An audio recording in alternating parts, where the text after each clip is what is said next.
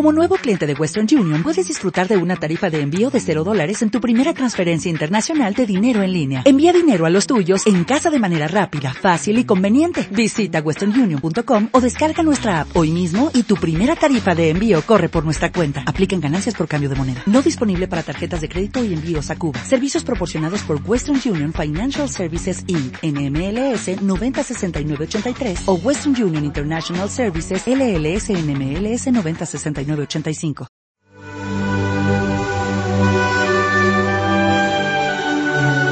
Ahora vamos a escuchar unas reflexiones del padre Juan María Gallardo.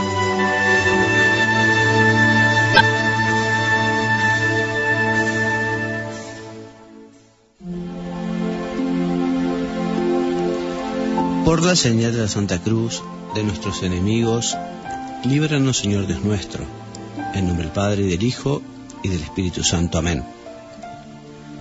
Señor mío y Dios mío, creo firmemente que estás aquí, que me ves, que me oyes. Te adoro con profunda reverencia. Te pido perdón de mis pecados y gracia para hacer con fruto este rato de oración.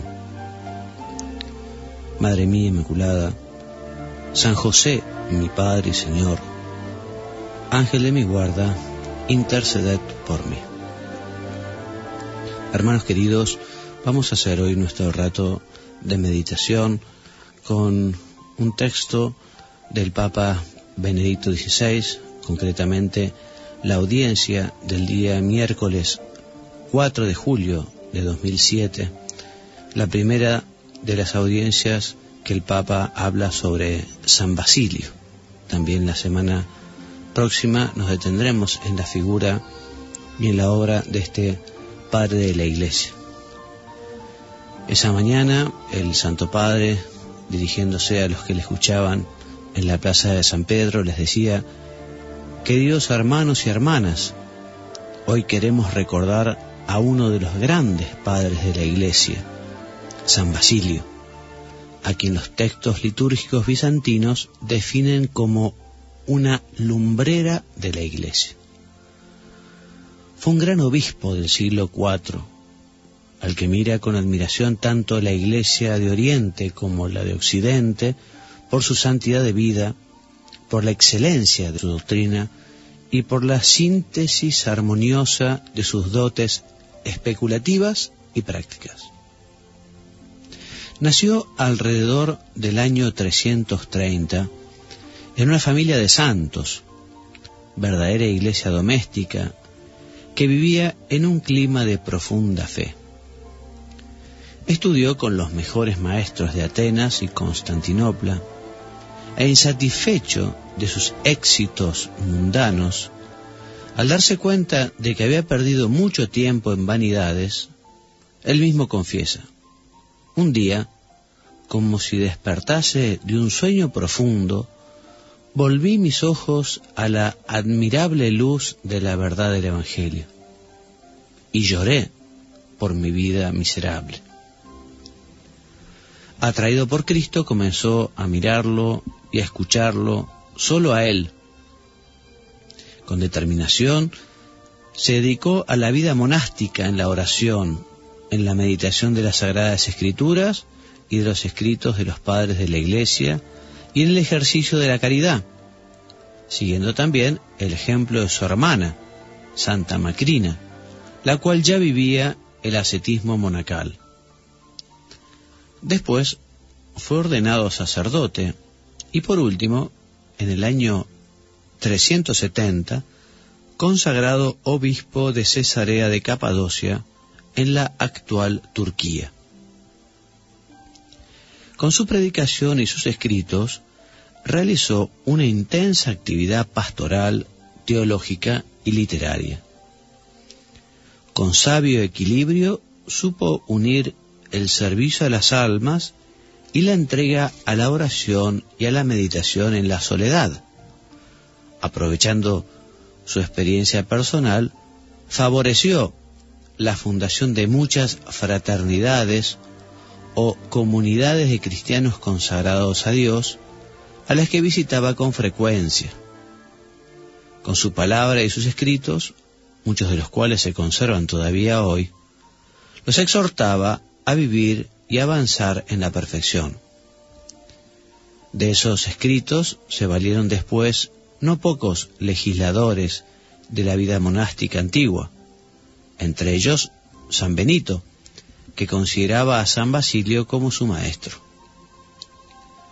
En realidad San Basilio creó una vida monástica muy particular, no cerrada a la comunidad de la iglesia local, sino abierta a ella. Sus monjes formaban parte de la iglesia particular, eran su núcleo animador que, precediendo a los demás fieles en el seguimiento de Cristo, y no sólo de la fe, mostraba su firme adhesión a Cristo, el amor a Él, sobre todo en las obras de caridad. Estos monjes, que tenían escuelas y hospitales, estaban al servicio de los pobres. Así mostraban la integridad de la vida cristiana.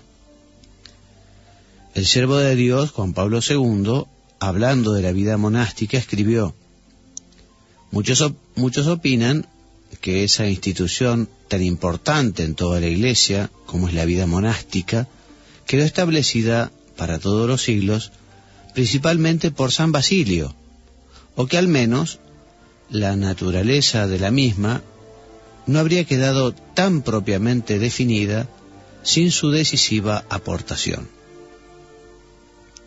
Como obispo y pastor de su vasta diócesis, San Basilio se preocupó constantemente por las difíciles condiciones materiales en las que vivían los fieles. Denunció con firmeza los males, se comprometió en favor de los más pobres y marginados, intervino también ante los gobernantes para aliviar los sufrimientos de la población, sobre todo en momentos de calamidad veló por la libertad de la Iglesia, enfrentándose a los poderosos para defender el derecho de profesar la verdadera fe. Dio testimonio de Dios, que es amor y caridad, con la construcción de varios edificios para necesitados, una especie de ciudad de la misericordia, que por él tomó el nombre de Basilíades. En ella se hunden sus raíces los modernos hospitales para la atención y curación de los enfermos.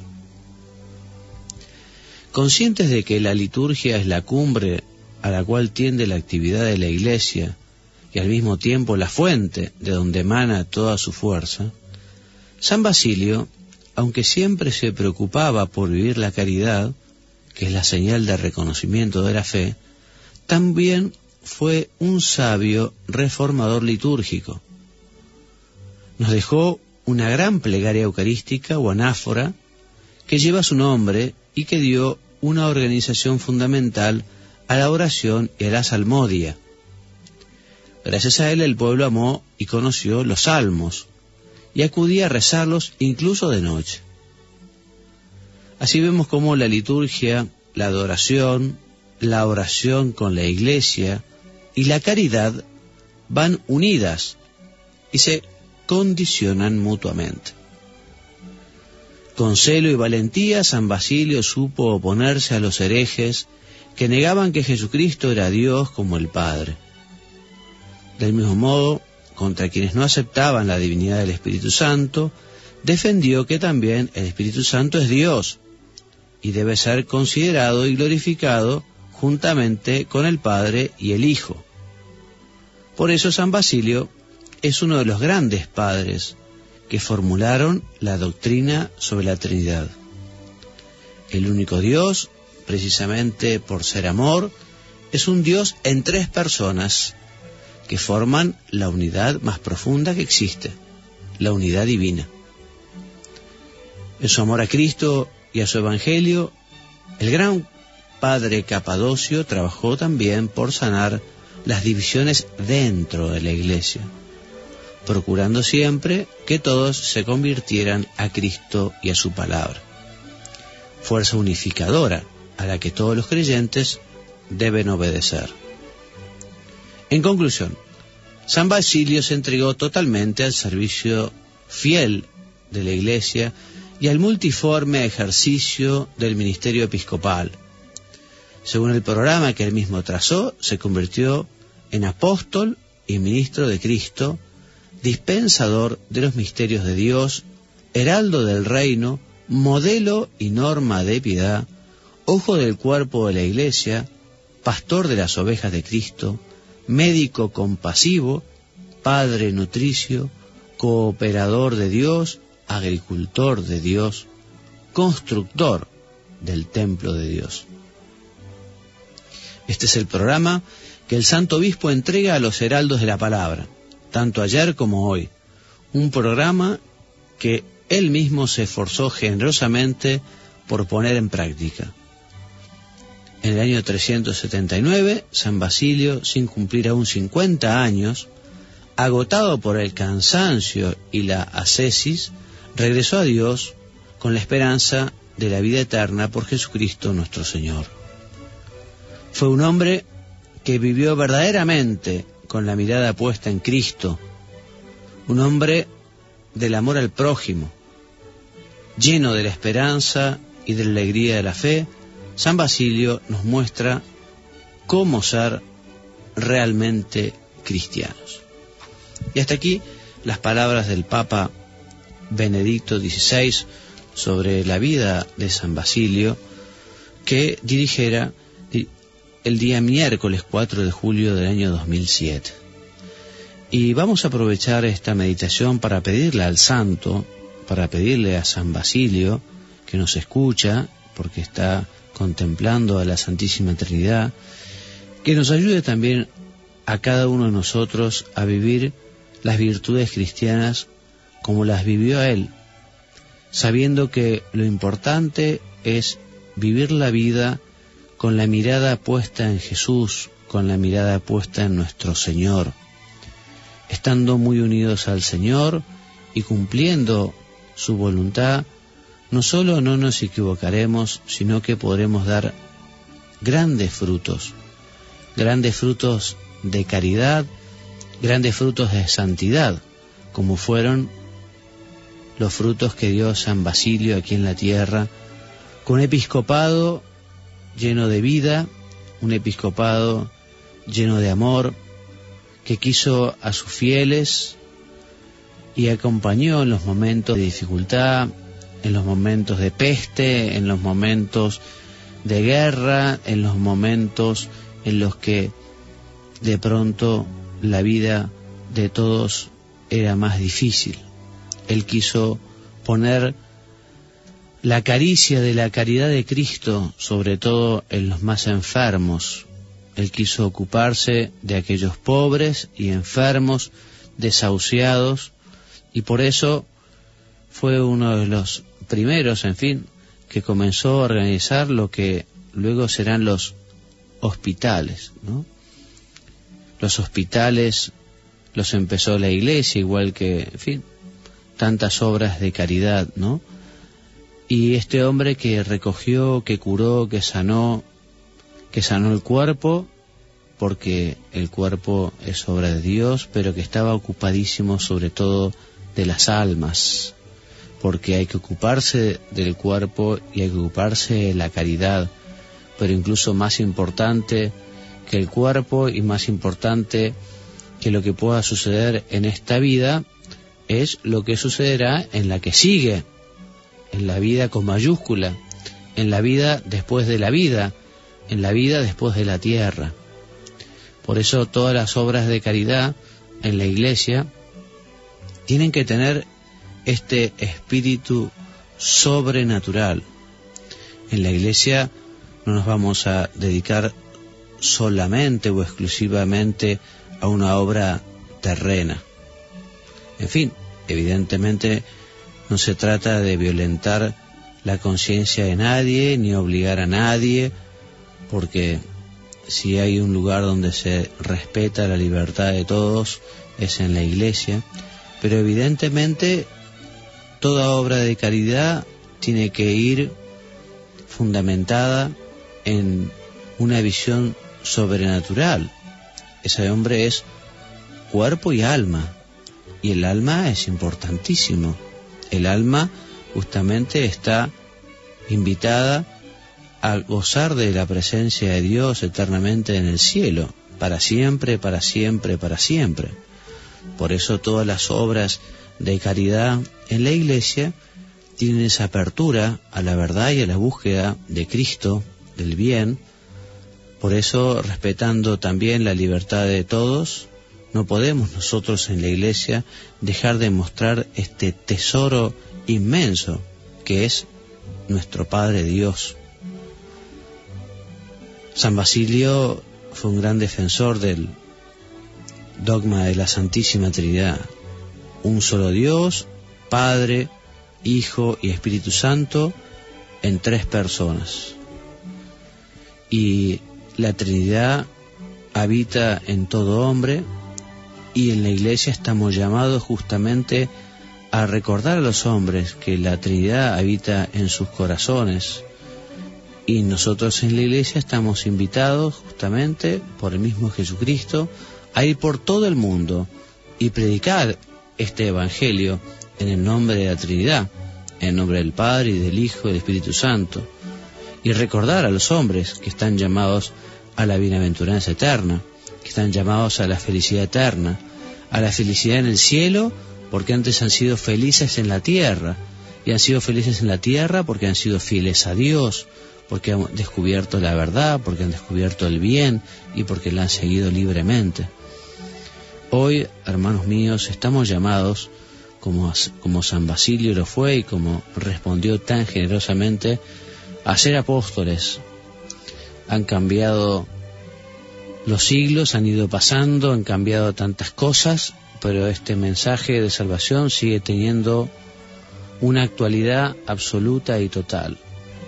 Y hoy con los medios que nos brinda la tecnología, con los medios que nos brinda, fin, este mundo, este nuevo siglo, tenemos que llevar esta verdad del Evangelio a los corazones de los hombres, para que realmente puedan valorar lo que es la vida, la vida sin Dios tiene muy poco sentido. La vida con Dios, la vida con la bondad, la vida con la verdad es apasionante y es pasaporte para la eternidad. Le pedimos a la Santísima Virgen, le pedimos a San Basilio que intercedan por nosotros para conseguir ser verdaderos apóstoles de Jesús. Cada, uno según Dios lo llame, quizá algunos a realizar verdaderas obras de caridad, como es el santo, otros a su apostolado en la familia o en la mente que se muevan, algunos harán apostolado con su inteligencia quizá con la teología, otros de otra manera, pero apóstoles todos. Te doy gracias, Dios mío, por los buenos propósitos, afectos e inspiraciones que me has comunicado en esta meditación. Te pido ayuda para ponerlos por obra. Madre mía Inmaculada, San José, mi Padre y Señor, Ángel de mi guarda, interceded por mí.